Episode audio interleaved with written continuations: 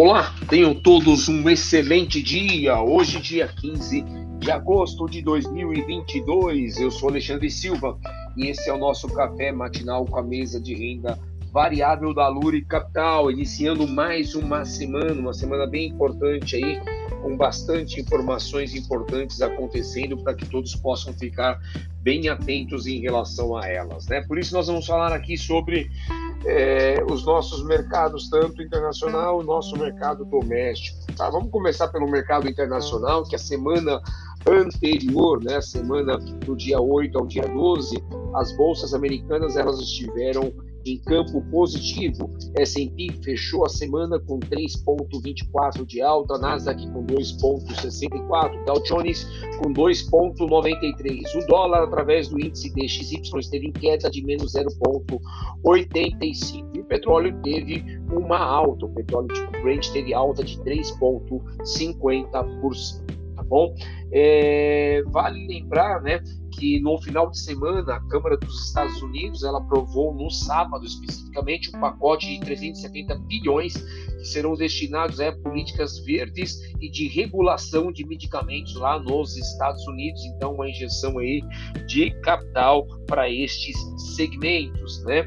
Com relação à China, uh, o banco chinês, o banco central chinês, na noite de domingo, ele cortou a taxa de juros sobre os empréstimos de um ano, trouxe aí de 2,85 para 2,75. Tá?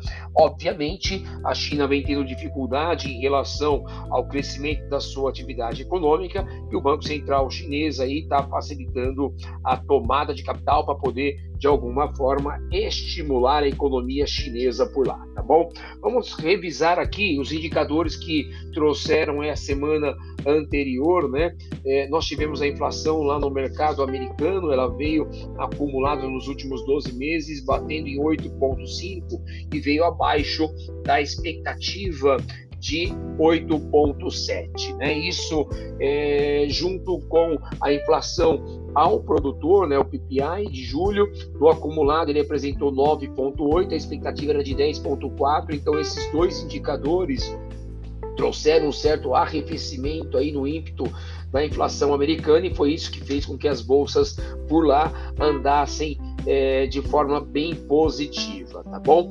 Vale lembrar aqui, gente, que é, tome, a gente precisa tomar um certo cuidado porque a bolsa americana com esse, com essas altas, ela chegou a bater aí um patamar de 10% abaixo de queda frente aos topos históricos que ela veio apresentando nos meses anteriores, né? E ela não está falando a mesma língua com relação aos juros. A gente vê lá os juros de dois anos, é, o Tesouro americano de dois anos valendo mais do que o Tesouro com vencimento para 10 anos. Então, bastante atenção em relação a essa comunicação entre os juros americanos e a bolsa americana, tá bom?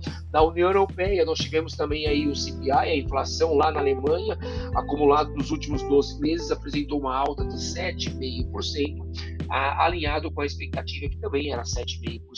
Tá? Ah, tivemos aí o PIB da Inglaterra, né, na verdade do Reino Unido, perdão, o acumulado dos últimos 12 meses trouxe uma alta de 2,9 acima da expectativa que era 2,8. Tá? E aqui no Brasil, o que nós tivemos aí foi o IPCA de julho, né, de é, no Brasil, acumulando aí de 12 meses, apresentou 10% de alta, a expectativa era de 10,1%, então bem praticamente ali do que estava é, esperando o mercado. É o que trouxe um resultado bem positivo, acima das expectativas, foi o crescimento do setor de serviço. Ele, no acumulado dos últimos 12 meses, trouxe uma alta de 6,3%, a expectativa de 6,1%, isso foi bem bacana, tá bom?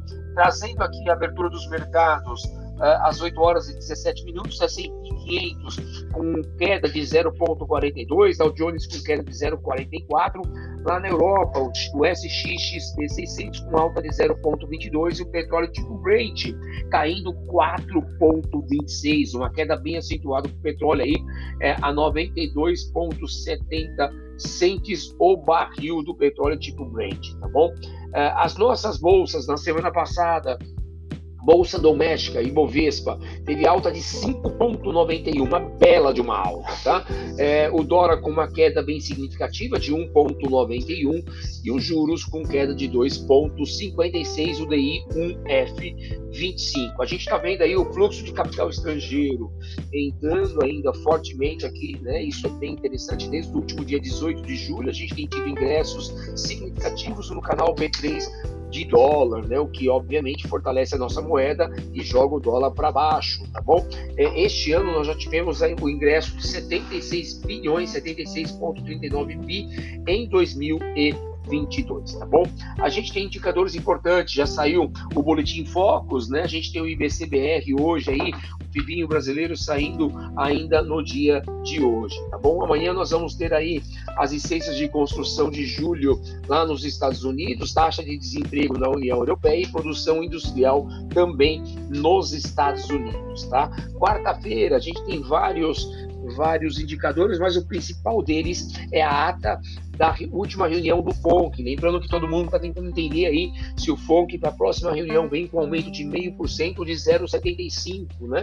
E todo mundo atento aí para que possa tentar pegar alguma informação é, relativa a isso ali na ata do FONC, tá? Na mesma quarta-feira também sai o PIB da União Europeia e inflação no mês de julho lá no Reino Unido. Na quinta-feira nós vamos ter ainda inflação no bloco europeu, inflação de julho lá no bloco europeu, o seguro-desemprego, os pedidos iniciais de seguro-desemprego nos Estados Unidos e atividade industrial também lá nos Estados Unidos. E a sexta-feira fecha com a, a inflação para o produtor lá na Alemanha tá bom?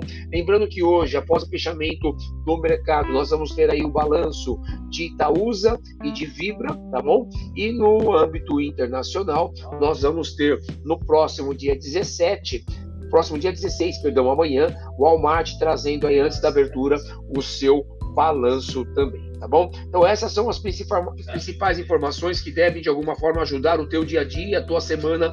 Bons investimentos e um fortíssimo abraço.